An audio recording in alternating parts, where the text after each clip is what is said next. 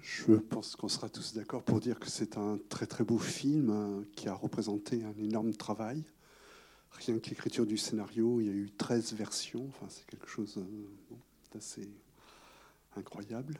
Et puis euh, la réalisation, vous devinez que la reconstitution du Paris euh, d'après Première Guerre représente aussi un, un énorme travail, hein, avec bien sûr l'aide du numérique mais quand même euh, des systèmes de ce qu'on appelle mate painting, c'est-à-dire qu'il y a des décors entiers qui sont reconstitués euh, avec euh, des sortes de, plaques de verre disposées devant la caméra, fabriquées bien sûr de façon informatique, mais quand même c'est tout un travail de, calage. Et puis il y a bien sûr toute la question des accessoires, il y a toute la question des masques. Albert Dupontel dit que celle qui a fait les masques est co-auteur du film. Hein. L'invention de tous les masques que vous avez là, c'est assez euh, incroyable et étonnant. Alors, euh, je sais pas, on est un petit peu à l'écoute de vos questions et vos remarques, et puis bien sûr, j'ai préparé des choses, et puis je pense que Jacobson aussi. Et voilà, donc comme vous voulez. Euh, moi, ce que je peux dire, c'est quand même ce qui frappe, c'est puisque euh, le, titre de cette semaine de Ciné-Légende, c'est la fête des morts. Et que là, il y, a quand même un, grand, grand sujet pour euh, nous tous qui sommes des êtres humains et dont la seule certitude concernant notre vie, c'est que, comme le disait un philosophe, c'est que malheureusement, un jour, nous allons mourir. Et qu'il euh, y a quelque chose d'autre qui se passe, c'est que ce n'est pas toujours quelque chose d'aussi certain, d'aussi établi que ça.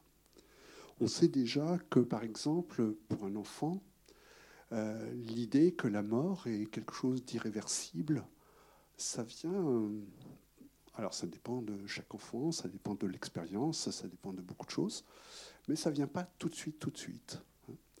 On dit que c'est souvent l'âge métaphysique, hein, entre 6 et 8 ans. Alors bien sûr, il peut y avoir des événements euh, dans l'histoire de, quelqu'un qui font qu'on euh, s'en aperçoit avant. Hein. Mais euh, voilà, pour beaucoup d'enfants, c'est ça. Et donc, qu'il n'y a pas cette séparation aussi claire et nette qu'elle existe pour chacun d'entre nous dans notre vie consciente entre la vie et la mort. Alors que bien sûr, dans notre conscience, euh, on sait que voilà, là, il y a absolu et qui est euh, construite, renforcée par la société. Et euh, dire que, voilà, c'est, je pense à Rousseau qui dit que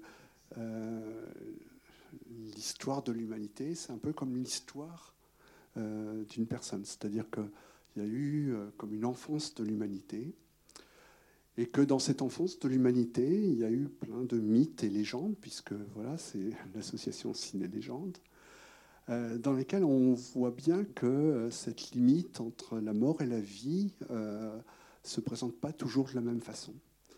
bien sûr, on peut faire allusion à la légende d'Orphée, hein, vous savez, qui est autorisé à retraverser la limite qui sépare la vie de la mort pour aller chercher Eurydice. Malheureusement, ça ne marche pas.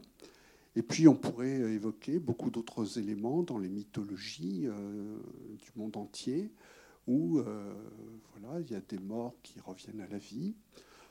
Bien sûr, euh, vous avez tout ce qui concerne les vampires, tout ce qui concerne les morts vivants. Halloween, hein, c'est tout un ensemble comme cela d'éléments de nos imaginaires, de nos imaginaires où la vie et la mort euh, ne sont pas aussi séparées euh, qu'on pourrait le, penser logiquement. Et ça, c'est quelque chose qui euh, intervient dans le film. Quand Péricourt a son malaise, voilà, on est à deux doigts de penser qu'il est mort, et autour de lui, c'est ça. avec Édouard et sa vie sans visage, eh bien, c'est comme une mort hein, dans laquelle il est enfermé. ce début du film, enfin, avec les tranchées, ces soldats qui sont là immobilisés par voilà, cette peur incroyable. Et ce chien qui traverse la tranchée, c'est magnifique. Et que l'on suit avec la caméra, où c'est le chien qui apparaît comme le seul être vivant finalement, alors que les hommes sont figés dans, cette attente horrible. Et puis vous avez ce moment incroyable aussi de, cinéma et de récit, où euh, le personnage principal euh, est dans un trou d'obus et euh, survit grâce à un cheval qui est mort dans cette proximité avec le cheval et où il peut respirer parce qu'il y a encore de l'air dans le système respiratoire du cheval. Ça nous rappelle d'ailleurs un film un peu plus récent, The Revenant, pardon, que peut-être certains d'entre vous ont vu, hein, où comme ça, un personnage survit à l'intérieur d'un ours.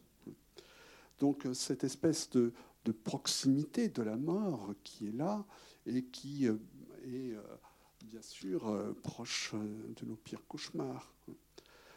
Et c'est là qu'il y a quelque chose qui se passe après. Hein, bien sûr, la fin de la guerre, c'est cette revanche qui est prise sur cette peur de la mort. Et cette revanche, on sait que très tôt dans l'histoire de l'humanité, elle se faisait dans les moments qu'on appelait carnavalesques. Alors les Saturnales dans l'Antiquité, les carnavals, euh, bon, un peu plus tard, euh, où euh, c'est une manière de dire que, voilà, nique la mort, excusez-moi l'expression, hein. mais la mort, même pas peur. Quoi.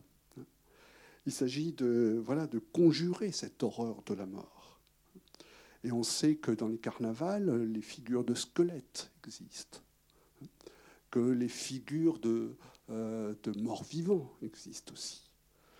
Et que euh, on se rappelle combien euh, ce défi à la mort est présent, par exemple, dans les récits de Rabelais. Rabelais qui nous fait rire de la mort.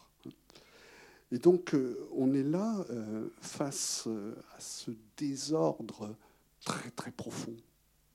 C'est un désordre. Hein. Parce que, bien sûr, cette séparation entre vie et mort, on y tient, nous. On, aime à se dire qu'on est vivant. Et puis, les morts, ils ont leur lieu. Alors, nous les respectons. Ils ont leur lieu avec les cimetières. Mais si cette limite entre la mort et la vie est rompue, c'est un chaos incroyable. Et ça, symboliquement, c'est quand même quelque chose qui avait une importance et qui a une importance au moment des périodes de guerre. C'est que là, il y a quelque chose d'absolument essentiel à notre vie qui est remis en cause. Je pense que d'ailleurs, hein, toute la civilisation, toute la construction d'une civilisation se fait contre ce chaos, contre ce désordre. Quand vous pensez par exemple à ces temples grecs avec ces alignements de colonnes, c'est vraiment une construction pour séparer euh, le, lieu euh, voilà, où on touche à la mort du lieu des vivants. Oui, excusez-moi. Alors, comment pourrions-nous expliquer euh, le réveil, euh, les phénomènes qui ont mené au réveil de conscience qui a fait que les gens ont commencé à vouloir honorer les morts et alors que je dire aux guerres d'avant, je veux tout le monde, tout le monde s'en moquait un peu c'est un processus très très long qu'il est difficile de résumer. Mais, justement, la particularité de la mort de guerre pendant la guerre 14-18, c'est qu'elle rend impossible tous les mécanismes d'apprivoisement de la mort auxquels les sociétés ont travaillé pendant des siècles et des siècles.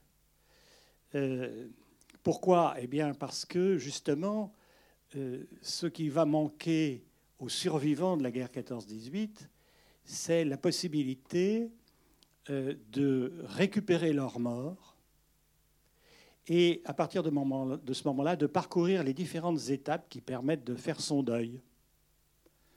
La toilette du mort, les procédures d'obsèques et de réintégration parmi les vivants dans la construction d'une tombe. Alors ce, ce, processus devient impossible avec la mort de masse, soit parce que on ne retrouve pas les corps, parce qu'ils ont, comme je l'ai dit au départ, été pulvérisés dans à peu près 30% des, cas, 30 à 40% des cas.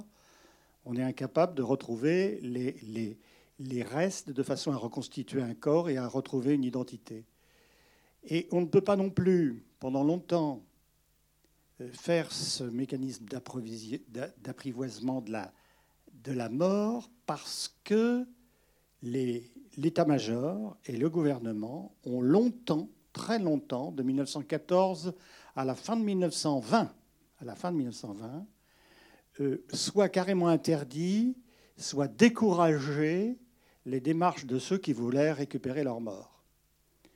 Euh, c'est pour ça que l'héroïne, une des héroïnes du film, pour récupérer le corps de son frère, est obligée de faire ça de nuit. L'état-major et les politiques d'ailleurs, ne veulent pas que les familles récupèrent les morts pour toute une série de raisons. Toute une série de raisons. Pendant la guerre, parce que ça empêcherait les procédures de guerre. Si on laisse les civils remonter vers le front pour aller chercher leurs morts, quelle panique, quelle pagaille. Et puis c'est très démoralisant aussi de voir les familles venir pleurer euh, pour retrouver leurs morts.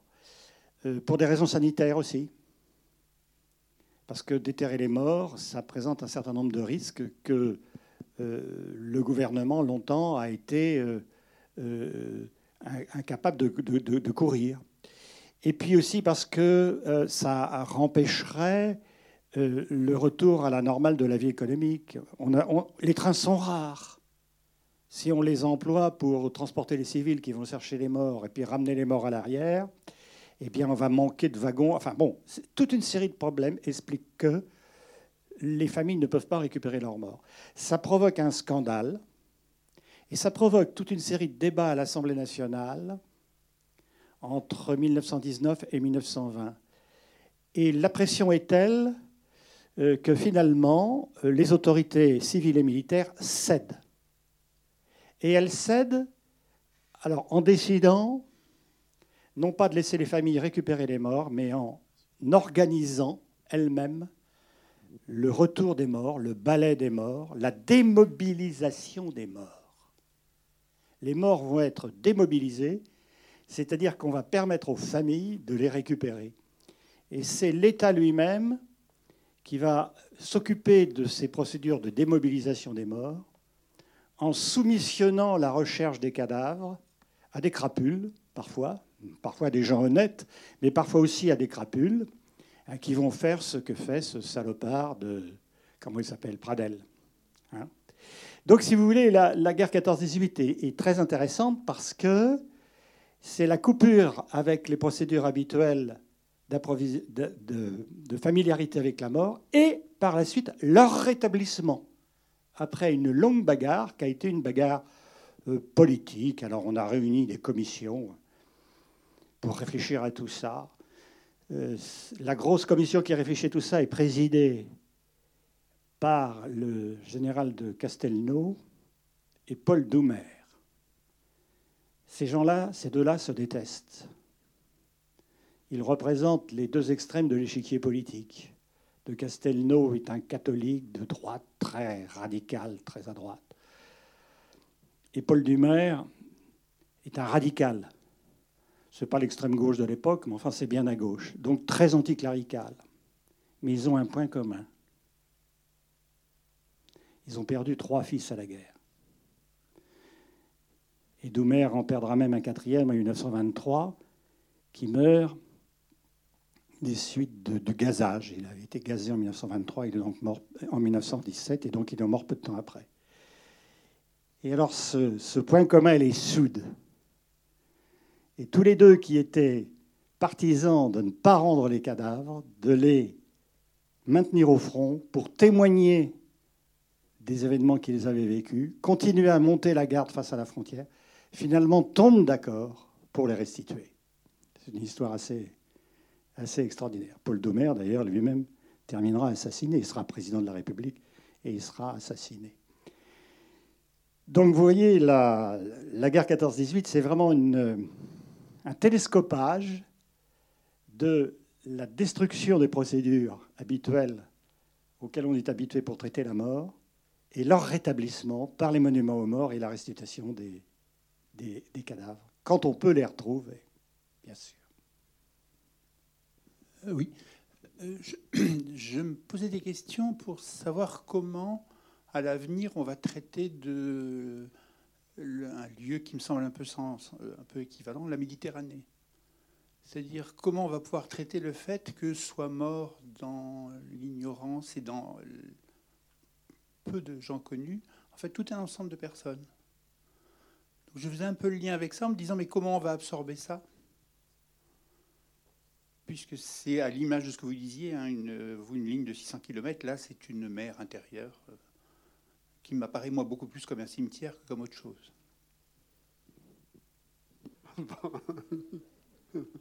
Merci. Euh, moi, je pense que en ce moment, hein, c'est le sentiment que j'ai, euh, mais il y a une partie euh, importante euh, de la société médiatique, politique, qui est dans le déni. Et euh, je pense que ça a été souvent aussi euh, euh, une attitude que l'on peut observer par rapport à différentes guerres qui ont eu lieu récemment hein, et qui ont fait un nombre de morts très très importants. Où, bien sûr, il s'agit de minimiser les situations ou de faire silence pour éviter un éveil euh, de la conscience et de l'opinion. On sait bien que plus peut-être que le nombre de morts de la guerre du Vietnam, ce qui a créé euh, une émotion incroyable, ça a été la photographie euh, d'une petite fille bombardée au napalm. Et que c'est cela qui a notamment pas seulement, hein, c'est évident, mais notamment entraîner un basculement de l'opinion publique. Et c'est évident que par rapport à des tragédies telles que celles que vous évoquez, c'est euh, la stratégie euh, à la fois des gouvernements et euh, d'un certain nombre de médias. Mais c'est quelque chose qui ressort d'une façon ou d'une autre. On le sait aussi. D'abord, je voulais dire que j'étais très heureuse d'avoir pu revoir le film. C'est vraiment un très très beau film. Hein. Je voulais savoir si, si, on connaissait l'ampleur des arnaques qu'il y a eu par rapport au monument aux morts.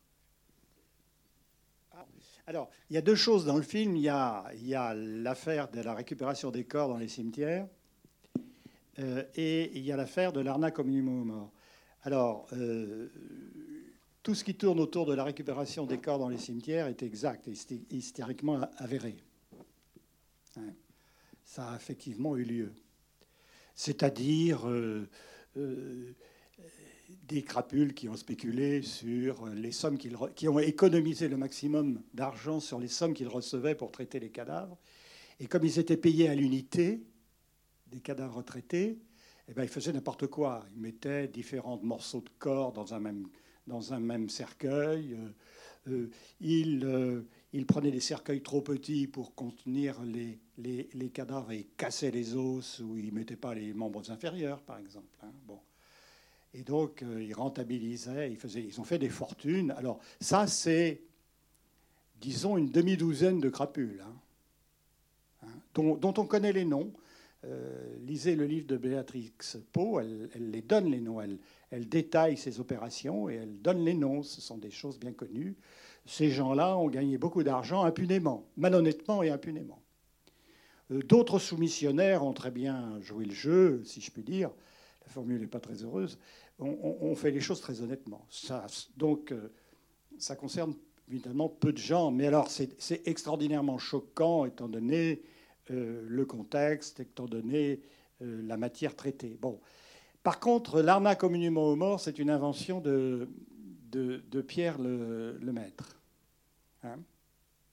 Mais enfin, on n'a pas découvert d'arnaque d'ampleur à propos du monument aux morts. Il y a beaucoup d'histoires euh, sur le paiement ou le non-paiement du monument. Il y a beaucoup d'histoires sur l'attribution des crédits pour la, construction des monuments aux morts. Ces crédits avaient été euh, distribués au prorata du nombre de morts, par exemple. Alors, bon, ça a donné lieu à un certain nombre de tricheries. Chacun a voulu allonger la liste de ses morts pour rentrer dans une catégorie qui faisait passer d'un stade à un autre pour la distribution des crédits. Vous voyez, il y avait des effets de seuil. Ah, si on avait deux ou trois de plus, ça nous permettrait de toucher 15% du monument au lieu de 10%. Vous voyez ce genre de choses. Mais pas de choses de grande ampleur. Il n'empêche que la construction des monuments a été une très grande affaire, y compris d'ailleurs une affaire politique. Car comme les monuments aux morts ont une signification sur la guerre, sont porteurs d'une signification sur la guerre, euh, les populations, parce que ça s'est fait commune par commune, hein, l'édification des monuments aux morts, ont voulu faire porter aux monuments une, une charge affective ou une charge politique ou une charge spirituelle particulière. Alors, en, Maine-et-Loire, par exemple, beaucoup de communes ont voulu faire euh, figurer sur les monuments aux morts des signes religieux, alors que la loi de 1905 interdisait de le faire dans l'espace public. Grosse affaire, mine de rien. Hein. Et donc les communes ont trouvé des solutions en édifiant les monuments aux morts dans les cimetières, où là, on pouvait faire figurer des signes religieux, croix ou autre chose, ou alors ont carrément triché sur le, sur le projet présenté à la préfecture et au ministère, en cachant le fait qu'ils allaient mettre des signes religieux et en les rajoutant après. Soit alors ils sont allés au choc. Ils ont imposé leur version du monument mort avec signes religieux en disant les populations veulent ça, on fera ça. Et en général, l'administration qui ne veut pas d'histoire à cette époque-là laisse faire. Mais dans cette question des monuments aux morts aussi, euh, ce que le film montre, c'est euh, une hypocrisie générale de la société. Et euh, là, on rejoint le thème des masques. Le thème des masques, qui est bien sûr, pour le personnage principal, Édouard, une manière de cacher son infirmité, bien sûr, euh, et de, continuer à, survivre, parce que sans visage, comment vivre sans visage hein? Euh, Je ne sais pas si vous connaissez euh, la brillante réflexion d'Emmanuel Lévinas sur le visage, qui est notre manière à chacun d'être à autrui. Hein, sans visage, comment peut-on être à autrui? Et le visage, c'est pas seulement euh, le sourire euh, qui peut se transformer en grimace ou vice-versa, euh, comme à un moment le personnage le fait. Hein. C'est tout un ensemble, c'est une manière d'être dans le regard d'autrui avec sa vulnérabilité, sa fragilité et l'entièreté de son être. Sans visage, comment faire pour être parmi ses semblables? Euh, donc il y a le thème du masque de cette façon-là. Mais il y a le thème du masque aussi de voir cette société euh, d'après la guerre 14-18 dans une hypocrisie incroyable. Et de voir effectivement ces gens qui s'empressent de construire des monuments morts, euh, ces gens qui s'empressent de croire qu'il y a un ordre social intangible qui est là, qui, est, qui va continuer, que la société va continuer telle qu'elle est. Alors que derrière, euh, bon, euh, c'est la réalité est beaucoup plus compliquée que cela. Et bien sûr, quand on parlait tout à l'heure du carnaval, la mascarade est un des éléments du carnaval aussi. C'est-à-dire que être masqué, ça fait partie de, la transgression que permet, qu'autorise le carnaval porter un masque euh, derrière lequel on se dissimule. Et euh, c'est aussi quelque chose euh, qui est important dans toute l'histoire des, mythes et légendes. Je rappelle qu'une divinité importante de l'Antiquité s'appelle Janus, hein, qui avait deux têtes. Euh, c'est euh, donc euh, quelqu'un, une déité, parce que c'est pas vraiment un dieu, c'est plutôt une figure abstraite, un peu, qui n'a pas d'existence définie, mais donc une divinité des, commencements, des fins, des passages, des portes, de l'entre-deux. Et c'est ce moment-là aussi où bon, il y a deux identités pour certaines personnes. On le voit bien, bien sûr, pour Péricourt et pour Pradel. Pradel, cette réussite fulgurante qui cache la plus grande des crapuleries, euh, qui, voilà, qui est bien vue alors qu'il a fait quelque chose d'absolument abominable hein, que nous voyons. à propos de ces, visages détruits, euh, les, mutilés de la guerre 14-18, après la guerre, ont été largement exposés. Euh, vous vous souvenez peut-être que lors de la signature du traité de Versailles, devant les Allemands qui sont en train de signer les documents, euh, Clémenceau a fait se tenir debout euh, des gueules cassées. On n'a pas de photo de cette chose-là, mais la chose est bien attestée. les mutilés ont été exposés, sauf une catégorie, quand même, justement les blessés de la face.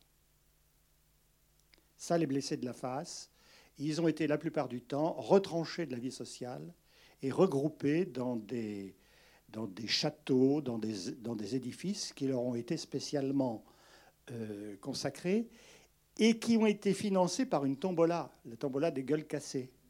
Vous vous souvenez peut-être, moi je, je, me souviens quand j'étais gamin qu'en bas de chez moi, je voyais ça par la fenêtre, il y avait une guérite bleu, blanc, rouge, quelqu'un qui boitait arrivait le matin, s'enfermait pour toute la journée là-dedans et, vendait des tickets de tombola. Gueule cassée, gueule cassée. J'ai mis longtemps à réaliser de quoi il s'agissait. C'est comme ça qu'on a financé les, établissements en question. Donc les, blessés de la face sont insupportables. On a des photos, hein, de très nombreuses photos, euh, qui sont absolument redoutables et insupportables. Mais les, amputés, eux, sont, ont, été montrés et même exposés et et même quasiment instrumentalisé à des fins euh, politiques ou à des fins euh, internationales. Enfin, ils étaient le témoignage d'une certaine France abîmée qui réclamait justice face à l'Allemagne. Oui. Est-ce que ce, traitement des, morts et ce problème des, monuments à, leur mémoire est-ce qu'il y a un équivalent en Allemagne? Alors, euh, oui et non. Il y a beaucoup de monuments aux morts en Allemagne, mais la République de Weimar, et ça c'est une grave erreur, a été incapable de gérer clairement cette mémoire de la guerre. Pourquoi? Eh bien parce que la façon dont la guerre s'est déclenchée, s'est déroulée et prend fin divise les Allemands très profondément très profondément. Hein. C'est en gros un clivage droite-gauche, mais pas seulement. Hein. Voilà. Donc, euh, on a été longtemps incapable en Allemagne à dégager un discours mémoriel sur la guerre 14-18. Et ceux qui ont réussi à dégager un discours, à l'imposer, à le faire admettre, ce sont les nazis. Et c'est un des, c'est probablement le premier grand succès d'Hitler auprès de l'opinion allemande. Il a réussi à dégager un discours sur la guerre, qui est un discours aberrant et potentiellement meurtrier. Hein.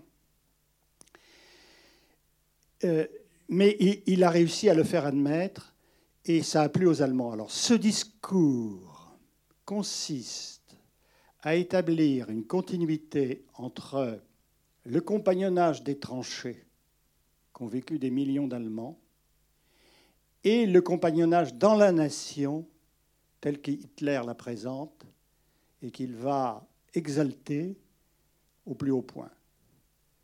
Donc, si vous voulez, alors que beaucoup d'Allemands, on a longtemps en Allemagne voulu établir une solution de continuité, c'est-à-dire une rupture entre le passé de l'Allemagne et le présent, Hitler, lui, trouve une continuité qui, va permettre à, un nombre considérable d'anciens combattants, ils sont 9 millions les anciens combattants en Allemagne, euh, de se resituer dans l'histoire de l'Allemagne et de s'accepter en tant qu'anciens combattants.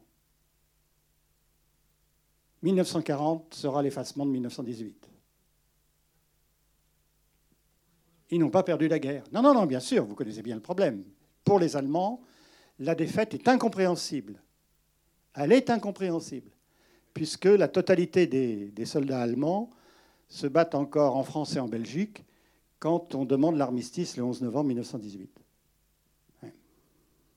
Et alors là, ça, provoque une incompréhension qui va bloquer la, société allemande, d'autant plus que Versailles va en remettre une couche. Enfin, ça, je, je suis rapide et sommaire. On peut voir que dans le film, euh, les principaux arnaqueurs sont des personnalités haut placées et même des anciens militaires. Donc, euh, est-ce qu'encore aujourd'hui, euh, la principale cause pour la guerre, c'est l'argent et non plus les idées et, la patrie nous a- Vous avez eu un mauvais professeur d'histoire, si vous y croyez encore. Oui. Non, non, non, non. Aucun historien sérieux. Alors, à la fois des gens historiens, parce qu'il y a des gens qui parlent d'histoire et qui ne le sont pas. Ceci dit, ils ont le droit de parler d'histoire. Tout le monde a le droit de parler d'histoire. Les historiens, donc, sérieux, hein, sérieux, qui ne font pas de la propagande, hein, ne pensent plus aujourd'hui que les causes de la guerre 14-18 sont essentiellement économiques. Ça ne veut pas dire qu'il n'y a pas de facteur économique. Ça ne veut pas dire ça. Les causes de la guerre 14-18, il faut que vous renonciez une bonne fois pour toutes, si vous voulez grandir intelligent, hein, à croire que ce sont les méchants capitalistes qui ont déclenché la guerre 14-18. Ça, c'est terminé. Vous ne trouverez ça dans aucun ouvrage historique sérieux. Alors ça n'empêche pas que certains vont se faire beaucoup de blé. C'est assez désespérant d'ailleurs pour les historiens, pour l'historien que je suis, qui parle depuis 20 ans, 25 ans de la guerre 14-18, d'entendre encore des choses comme ça. Je suis désolé, je suis brutal, mais depuis que je suis plus professeur, je ne suis pas obligé de ménager mes élèves et mon public.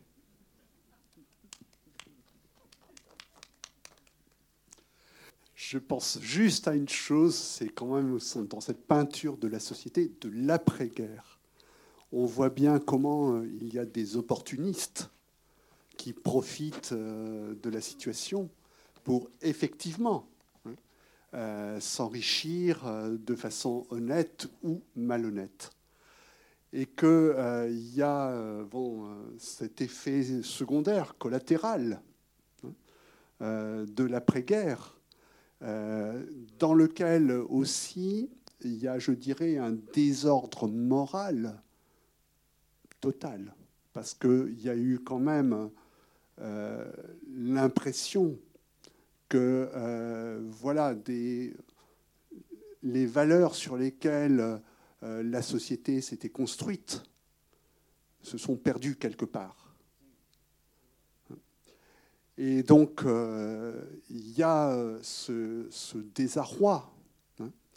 Euh, il y a un moment, donc, le père, Péricourt, dit à son fils J'aimerais que tu deviennes ce que tu es, d'être fidèle à soi-même. Oui. Alors, voilà, dans le livre, c'est son homosexualité. Mais euh, dans le film, c'est pas, c'est pas dit. hein, voilà.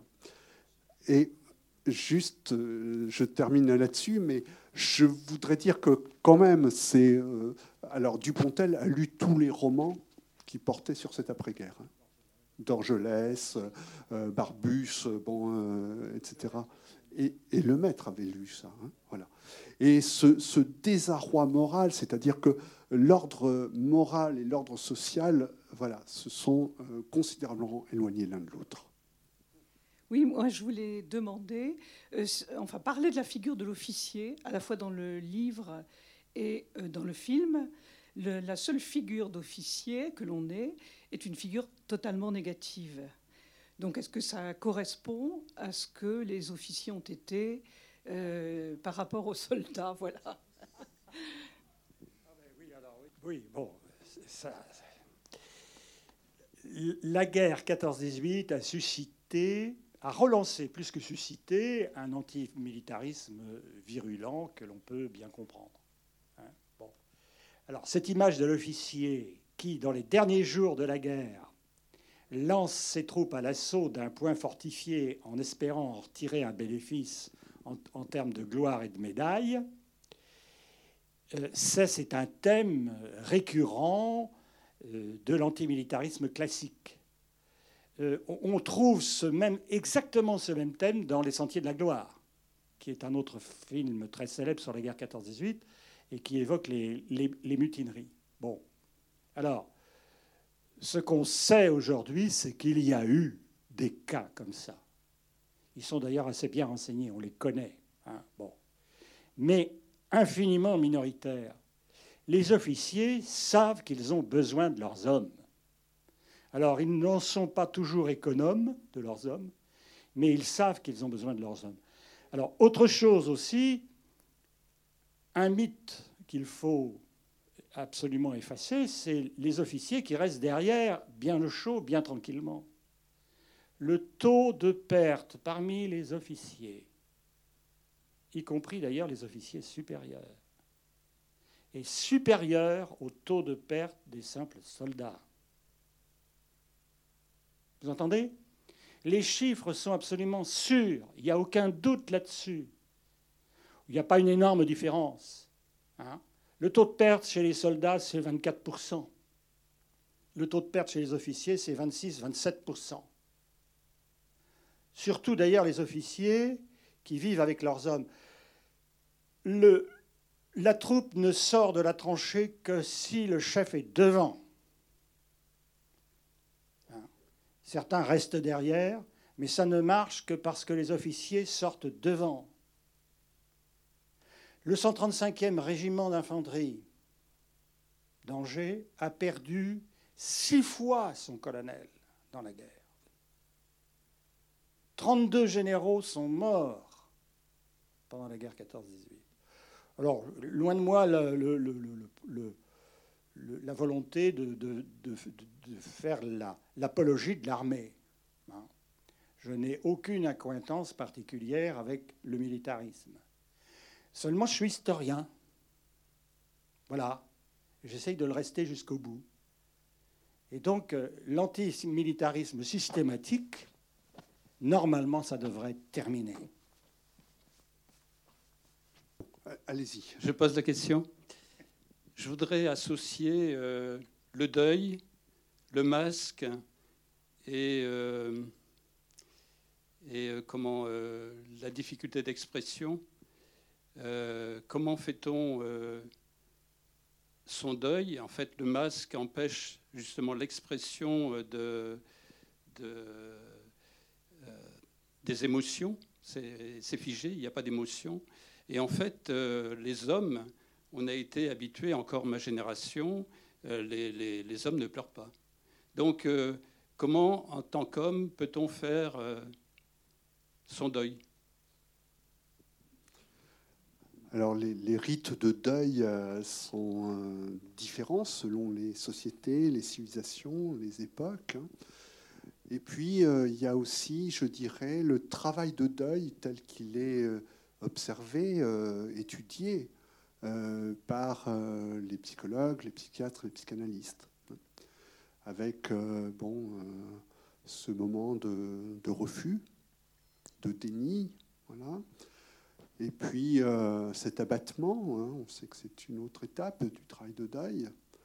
Et puis ce lent processus de reconstruction, d'acceptation de la réalité, et qui quelquefois n'est jamais tout à fait terminé. On sait qu'il y a ces étapes-là dans le travail de deuil. On sait que les rituels, qui ont toujours pour fonction de rassurer, peuvent aider à accomplir ce travail de deuil, que bien sûr euh, les réparations que peuvent euh, apporter, euh, que peut apporter la justice sont un élément important, que la question de la cérémonie est aussi un élément extrêmement important dans ce parcours. C'est un parcours, le deuil et que c'est euh, Chris Marker qui en parle euh, sous cette forme un peu poétique d'accro au tissu du temps. Notre vie est comme un tissu et il y a à certains moments des accros, des déchirures. Et que ces déchirures, euh, il faut tenter de les recoudre, de les repriser, et que c'est effectivement un travail au sens du travail que nous accomplissons quand nous exerçons un métier. C'est-à-dire avec euh, cette détermination, cette volonté que nous avons ou que nous n'avons pas à certains moments, on le sait. Et puis aussi euh, tout euh, ce soubassement de notre histoire personnelle qui, à l'occasion d'un deuil, peut ressurgir et qui fait que nous revivons un deuil d'une façon différente par rapport à un autre deuil. On sait que le deuil, c'est la mort, mais c'est aussi euh, les ruptures. Ça peut être aussi euh, la perte euh, d'une situation. C'est beaucoup de choses, un deuil. Et il y a tout ce travail-là qui, effectivement, se fait comme on peut. Moi, je voulais un peu revenir, si je peux me permettre, sur cette question de l'officier malfaisant. Figure négative, effectivement, presque incarnation du mal, il faut le dire, là. Et euh, c'est une figure récurrente du cinéma de Dupontel. Euh, c'est-à-dire que Dupontel, c'est quand même euh, quelqu'un qui est assez proche, je dirais, d'une certaine anarchie. Euh, les, figures du pouvoir lui, euh, lui, paraissent toujours assez problématiques. et en ceci que exercer un pouvoir sur autrui, mais de quel droit? Qu'est-ce qui légitime ce pouvoir? Et donc ce pouvoir, on le sait en plus dans la vie, c'est que le pouvoir est toujours très proche de l'abus de pouvoir. On sait que bon, il y a des moments où le pouvoir est exercé de façon positive. Hein. On le sait bien. Euh, bon, euh, euh, quand on est prof, quand on est père, mère, voilà. Bon, on sait que, mais on sait aussi que ce pouvoir peut être destructeur, castrateur, peut être maléfique. Et que, par exemple, ben, c'est Bettelheim hein, qui fondé toute sa réflexion sur euh, son expérience euh, à l'intérieur d'un camp de concentration, euh, sur ce pouvoir maléfique, caractéristique des, responsables de ce camp, et sur le fait que voilà, il y a une orientation du pouvoir, et que cette orientation du pouvoir, comment se fait-il qu'à certains moments elle soit euh, à ce point néfaste, destructrice. Et là, c'est toute une question sur le mystère du mal. C'est une question aussi qui est très présente dans toutes les légendes. Hein. justement, dit que les contes euh, sont souvent là pour nous apprendre l'existence du mal et pour nous apprendre à faire avec, à le prévoir, à s'en protéger, et puis aussi à euh, pas le justifier, mais comprendre, essayer de, comprendre ce qui se passe. Que c'est euh, alors c'est les jansénistes, hein, Racine, Pascal, qui disent que le mal c'est un défaut d'être. Voilà, il y, y, a une manière d'être euh, dans la plénitude de l'existence, et il y a quelquefois, on le sait, des gens qui ne sont pas dans cette plénitude de l'existence pour des tas de raisons et qui euh, sont dans effectivement le ressentiment, l'aigreur, euh, la colère, euh, la furie, toutes ces choses-là qu'on connaît. Je rappelle cette phrase de Platon qui est très difficile à admettre et à comprendre. Hein. Nul ne fait le mal volontairement. Nul ne fait le mal en sachant que c'est le mal. Bon, euh, voilà, hein. je vois certaines personnes dans la salle qui font, voilà, qui font. hum, hum. Mais, c'est une réflexion, c'est-à-dire que c'est un manque de conscience, le mal. C'est une conscience dévoyée. Alors, il y a quelqu'un qui va intervenir. C'est pour en revenir à ma même question de tout à l'heure. Je ne remets pas du tout en cause euh, ce qui a causé la Première Guerre mondiale. J'ai estimé avoir eu des bons professeurs d'histoire et avoir écouté encore d'histoire. Mais euh, ma question se portait sur plus l'actuel. Est-ce que ce que nous a appris la Première Guerre mondiale et tout ce qui y suit euh, nous montre pas qu'aujourd'hui, il n'y a plus trop de il n'y a plus de patriotisme ni d'idées derrière la guerre et que de l'argent, ce qui est totalement l'inverse de ce qu'il y a eu à la Première Guerre mondiale. Nous sommes d'accord? Je m'excuse si, si je vous ai vexé et si j'ai terni, tenté de ternir l'image de vos, de vos professeurs. hein.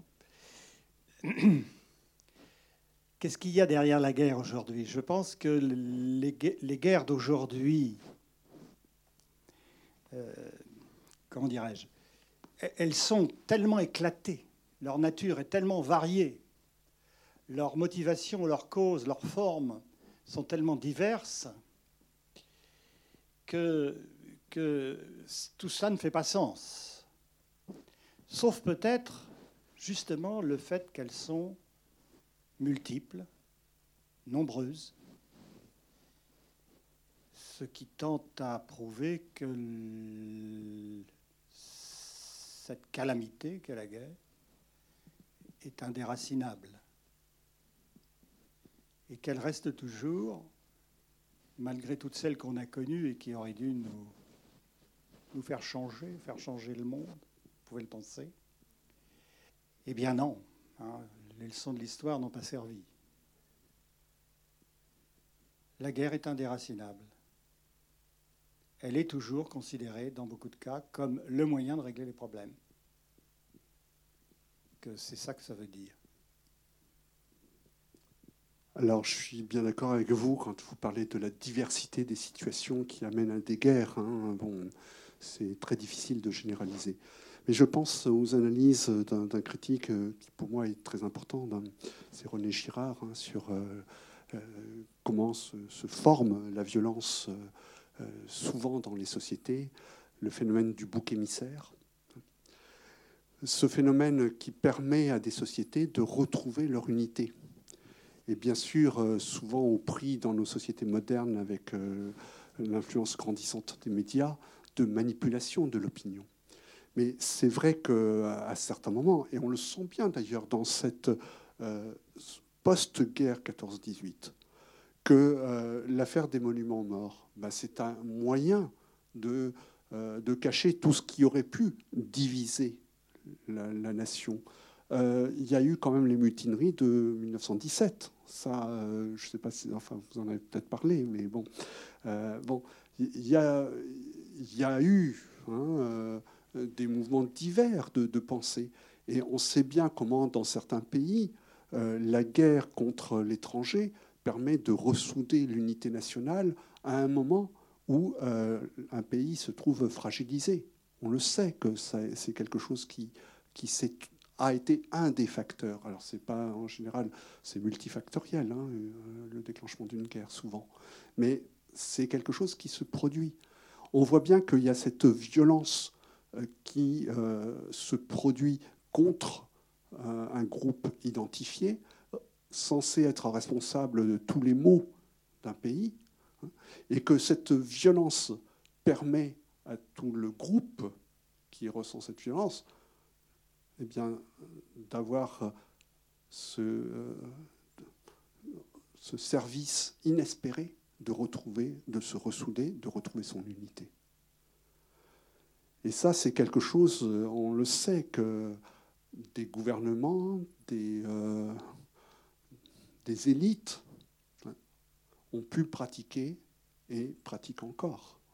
Je ne vais pas donner d'exemple précis, mais je pense que tout le monde a à l'esprit, bah, par exemple, un pays qui est en train de sombrer pour plein d'autres raisons hein, aussi. Mais enfin, c'est l'Iran, la situation iranienne, qui est quand même sacré problème. Hein. Voulais juste reparler d'une scène à la fin du film où le, Edouard euh, retrouve son père, qui lui dit qu'il l'aime et qu'il le pardonne, et, euh, puis qui est décidé. Moi, la première fois que je l'ai vu, ça m'a sur... je m'y attendais vraiment, vraiment pas. Et là, je me, suis redemandé, euh, j'ai dit, mais pourquoi il l'a fait? Est-ce que c'est la honte d'avoir dupé son père? Est-ce que il était déjà mort et qu'il a préféré passer à l'acte carrément tout de suite? Vous savez que c'est une scène qui n'existe pas dans le roman, ça. Dans le roman, euh, euh, il se jette effectivement d'un balcon et il tombe. Non, il ne se jette pas d'un balcon, il se met, il, traverse la rue devant l'hôtel et il est renversé par une voiture qui est conduite par son père. Hein? Mais alors justement, le, film a choisi une option différente, Dupontel a choisi une option différente. Et ce qui est intéressant, c'est que le masque tombe, il garde son masque, mais le masque tombe d'une certaine manière, puisque son père reconnaît le regard, et le masque tombe aussi parce qu'il pleure. Hein. voilà. Et alors il se jette, il se jette parce que la vie lui est insupportable. C'est quelqu'un qui souffre abominablement physiquement. Hein. Il, ne tient que, grâce à la drogue, hein. la morphine. Il est passé à la morphine. Euh, non, il est, il est passé au, à l'héroïne. Il est passé à l'héroïne. Ce qu'on voit sur la table suggère ça. C'est de l'héroïne, c'est plus de la morphine. Donc il est passé au stade supérieur. Il, il sait ce que ça veut dire. Il sait qu'il est perdu. Et puis alors, il est toujours retranché de la société, mais il a rétabli le contact avec son père, et son père va pouvoir faire le deuil. Hein. C'est-à-dire que vraiment, la, fin du film est, très différente. À, mon avis, elle apporte un plus euh, par rapport euh, à la fin du roman. Hein? enfin bon. Moi, je trouve que la fin du film est magnifique et qu'au contraire, euh, c'est presque une sublimation. Et, le, tout, tout, me le, tout me le dit, le, costume du, du, héros en oiseau, déjà. Et, et puis les retrouvailles avec ce père qu'il l'a jamais, qu'il pense ne l'a jamais aimé. Et là, c'est, on ne peut pas rêver d'une meilleure fin, en fait, pour ce personnage. Il meurt, euh, réconcilié. comme un oiseau. Enfin, il y, a beaucoup de symboles en fait à la fin de ce film. Et ce film se termine extrêmement bien aussi pour les autres personnages. Donc euh, voilà, c'est plein d'espoir en fait. Euh. Moi, c'est pareil, c'est la deuxième fois que je vois le film. Je suis heureuse de l'avoir vu une deuxième fois. J'invite d'ailleurs les gens à le voir deux fois parce que c'est intéressant. Mais je me rends compte que je l'avais totalement oublié. Relisez aussi le, roman. Le roman est magnifique. Hein. J'ai pas lu le roman. C'est un, vous n'avez pas lu. C'est un écrivain magnifique. Hein. Il écrit très bien. Il a des, formules extraordinaires, des descriptions impressionnantes. Euh, moi, je, trouve qu'il y a une différence euh, notable entre la fin du roman et celle du film. C'est que Pierre Lemaître est plus pessimiste, manifestement. Il y a, le film se termine. C'est curieux de dire qu'un suicide est, une fin optimiste, mais enfin, il y a une réconciliation. Il y a une, sorte de simplification, quoi, dans, le. Excusez-moi de dire ça, mais dans le film, par rapport à la fin qui reste euh, sans explication, qui n'est pas une fin véritable dans le roman. Je veux dire qu'il reste sur euh, une bon, une aporie, quoi. C'est-à-dire qu'il n'y a pas de solution que, qu'apporte le romancier à ce destin. Hmm. La mort achève euh, le roman et c'est tout. Hmm. Je crois qu'il y a une chose aussi qui tient très à cœur de Dupontel, c'est la question de la paternité et de la filiation. Et que euh, ben, nous existons euh, bien sûr dans le regard des autres, mais notamment dans le regard de nos parents. Moi, j'avoue que j'ai été bouleversé par quelque chose euh, bon, qui n'a pas de rapport, mais qui a rapport avec le cinéma, donc que je vous livre parce que bon, c'est quelque chose de public. Je pense que vous savez que le cinéaste Michel Oslo est angevin. Euh, je pense que vous savez que son père était euh, quelqu'un d'assez connu à Angers et que voilà, Michel Oslo n'a percé, n'a connu la célébrité avec euh, son Kirikou qu'après la mort de son père. Et euh, il nous en a parlé, je me souviens très bien du soir euh, où il nous en a parlé, avec euh, la larme à l'œil, que son père n'ait pas pu connaître de lui autre chose que son existence qu'il dévalorisait, lui, alors que, bon, je crois qu'il ne faut jamais dévaloriser son existence. Mais il se disait, bah, tel que mon père m'a connu, j'étais un train de savate de l'école des beaux-arts. Voilà. Et euh, il n'a pas su qu'après, euh, eh bien, il a fait une œuvre de cinéaste importante et reconnue. Et euh, ça, je crois que c'est quelque chose que aussi nous avons tous en commun, qui fait partie de notre humanité. C'est effectivement de d'avoir la pensée de ce que nos parents euh, pensent de nous, savent de nous, voient de nous.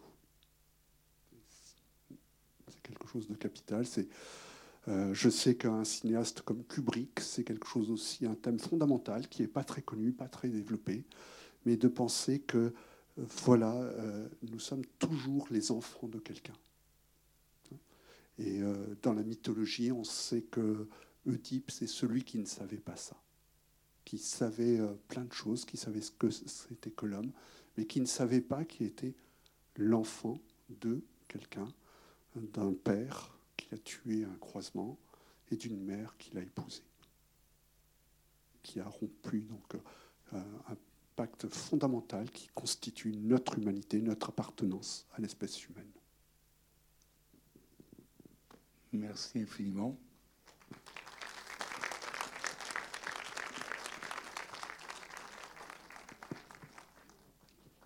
Et je vous rappelle la conférence de Geoffrey Ratouis jeudi et l'atelier masque euh, avec Claire euh, euh, samedi.